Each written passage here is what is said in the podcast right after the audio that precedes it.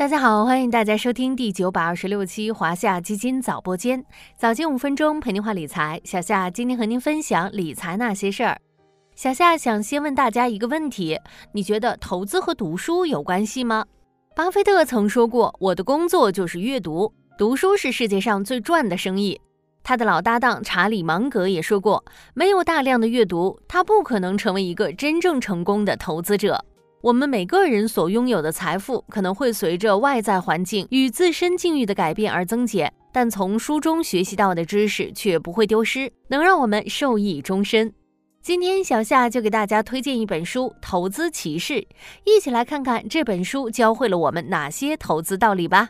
巴菲特被世人称为全球三大金融巨头之一。而《投资启示》的作者同样也名列三巨头，他就是量子基金前合伙人，以投资商品期货闻名，有“商品大王”之称的吉姆·罗杰斯。他成功预测了1987年美国大股灾和2008年的美国次贷危机。大名鼎鼎的《时代周刊》曾评价他是金融界的印第安纳·琼斯，巴菲特则称他为把握大势无人能及的投资大师。投资骑士是罗杰斯所写的一本投资旅行笔记，描写了他和女友骑着摩托车环游世界，用时二十二个月，横跨六大洲、五十二个国家和地区，考察当地投资环境时的所见所闻，并用自己投资人的笔触，对各地投资情况和未来发展进行了深入透彻的分析。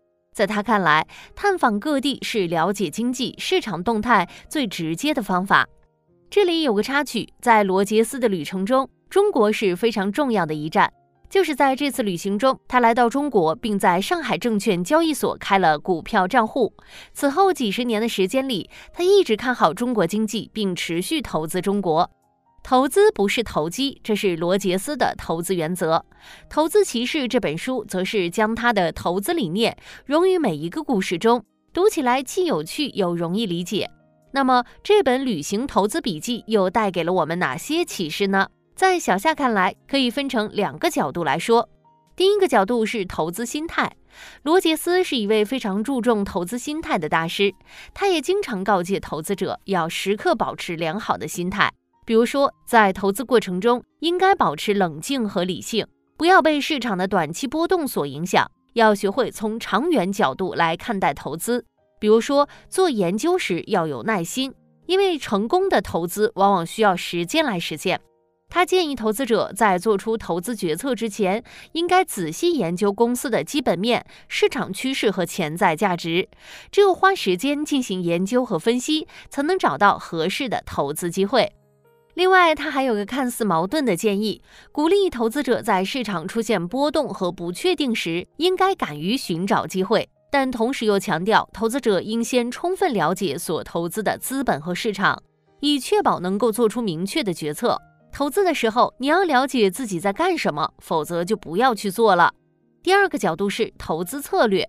罗杰斯的投资策略可以总结为这么三个关键词：一是关注趋势与长线投资，就像他环球旅行的目的那样，罗杰斯认为投资者应该关注全球经济趋势和市场动向。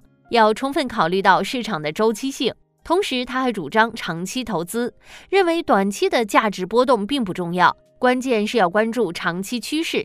二是价值投资，在关注市场趋势的同时，关注基本面和潜在价值。如果你是因为商品具有实际的价值而买进，即使买进的时机不对，也不至于遭受到重大的亏损。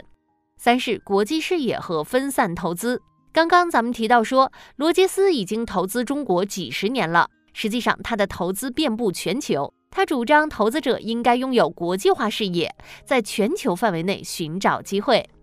当你看到一项资产的价值偏离轨道，就要冷静下来，并问问自己是否某些事情出问题。停下来仔细考虑考虑，可能你周围的每个人都失去了理智。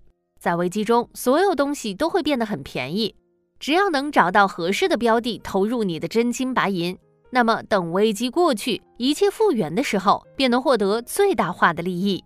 罗杰斯的这些投资名言放在当下也相当适用。在市场震荡期，我们不妨保持理智的心态，从客观角度出发，去寻找市场的长期机会与价值。希望通过今天的节目，大家也能从中汲取大师的投资智慧。小伙伴们，如果有什么好书推荐，也欢迎在评论区留言讨论哦。好了，今天的华夏基金早播间到这里就要结束了，感谢您的收听，我们下期再见。